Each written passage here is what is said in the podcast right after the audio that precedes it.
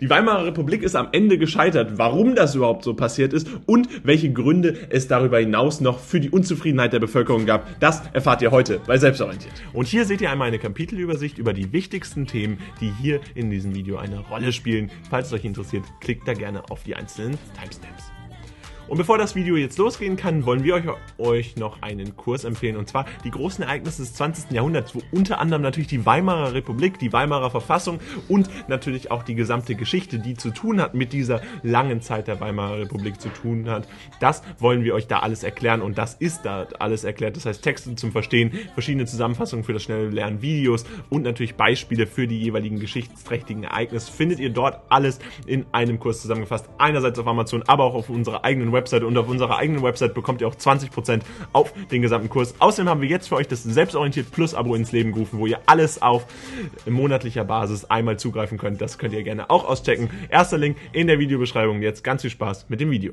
Gucken wir uns nun die Gründe für das Scheitern der Weimarer Republik an. Wir hatten ja gerade skizziert, dass es grundsätzlich drei Phasen gab, in denen erst ja eine große Krise überwunden wurde, verschiedene Krisen überwunden wurden und dann es aber die Jahre der Stabilisierung gab und schlussendlich alles alles dazu führte, dass die Weimarer Republik scheiterte, äh, den Niedergang mit der Auflösung äh, durch verschiedene Gründe, die wir euch jetzt erläutern wollen. Dabei ist es so, dass nach knapp 15 Jahren die Weimarer Republik letztendlich dann unterging und die Nationalsozialisten eine Diktatur errichten konnten. Wir kennen den weiteren Verlauf, äh, der dann letztendlich bis zum Zweiten Weltkrieg eben führte und das natürlich enorme Probleme äh, auch mit sich zog, auch für die Republik Deutschland, wenn man das abseits davon sieht. Die Weimarer Republik ist dabei unter anderem auch deswegen untergegangen, weil es diese enormen, diesen enormen Aufstieg der NSDAP und damit auch von Adolf Hitler gab. Das heißt, hier ein ganz wichtiges Merkmal dieser Weimarer Republik, dass äh, immer mehr der, das Vertrauen in die Demokratie, in das eigentlich Positive der Demokratie verloren gegangen ist.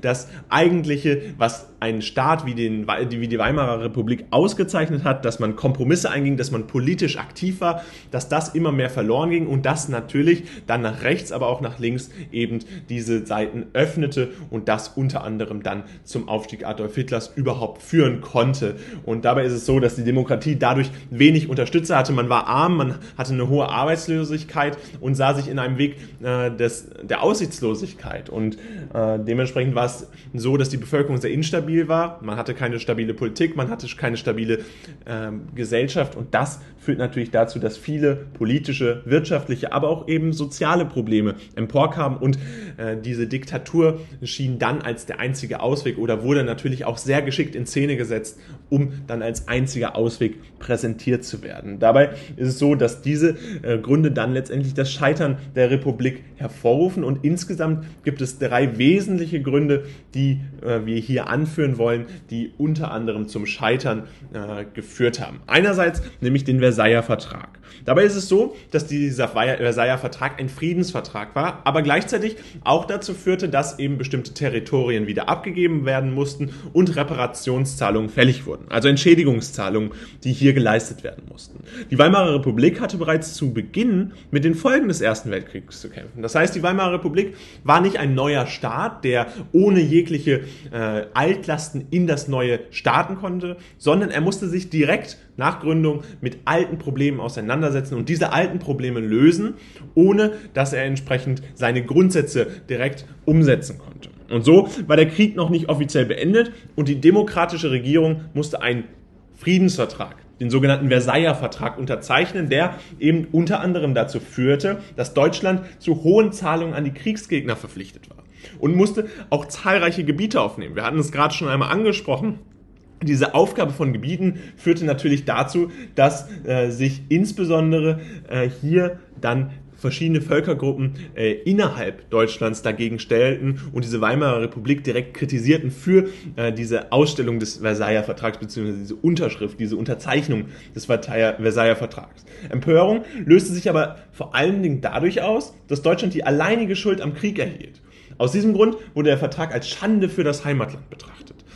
Diese Schande, die hier beschrieben wird, dieser Gedanke, der in vielen Köpfen verankert war, erklärt auch, warum direkt zu Anfang in diesen Krisenjahren 1918 bis 1923 es bereits große Zweifel an der Weimarer Republik gab. Viele Leute, viele Menschen, die in Deutschland gelebt haben, sahen sich direkt in einem Konflikt mit sich selbst, direkt die Demokratie als etwas Negatives. Und wenn man direkt so negativ und auch mit diesen negativen Folgen, Konsequenzen direkt daran geknüpft, einen Weimarer Republik dann errichtet, das führt dann letztendlich dazu, dass relativ schnell dieses Vertrauen, was man kurzzeitig vielleicht wieder aufbauen konnte, dann schlussendlich sehr äh, durch diese Diktatur ausgenutzt werden konnte, beziehungsweise durch die Nationalisten, Nationalsozialisten entsprechend ganz zentral eben gegen die Weimarer Republik gerichtet werden konnte. Darüber hinaus gab es ja dann auch noch die Hyperinflation 1923, also am Ende der anfänglichen Krisenjahre, wo es eben dazu führte, dass die Reparaturen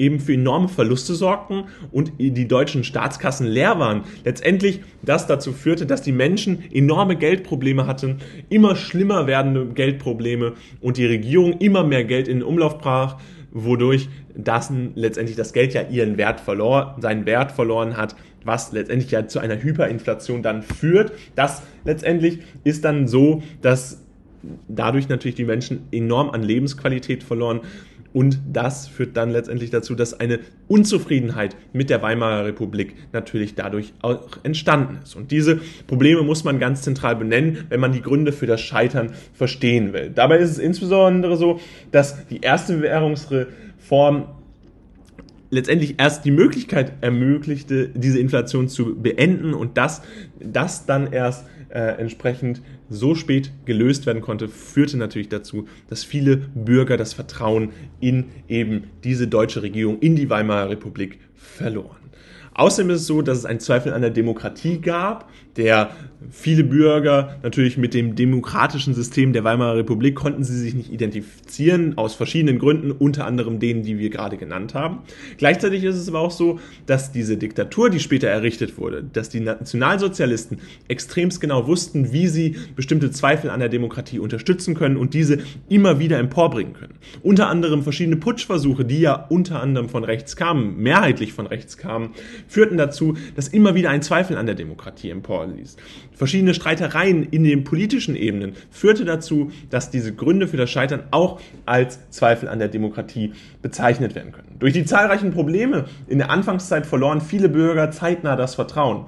Einige Kritiker versuchten sogar, die demokratische Regierung mit Gewalt zu stürzen. Und wenn das schon von Anfang an ein Teil dieser Regierung ist, dann merkt man, dass diese enorm stark sein muss, damit sie nicht scheitert. Und das war sie am Ende, am Ende in diesen Krisenjahren bis 1933 nicht mehr, weil enorme Armut, enorme Arbeitslosigkeit eben auch den ganzen Staat belasteten.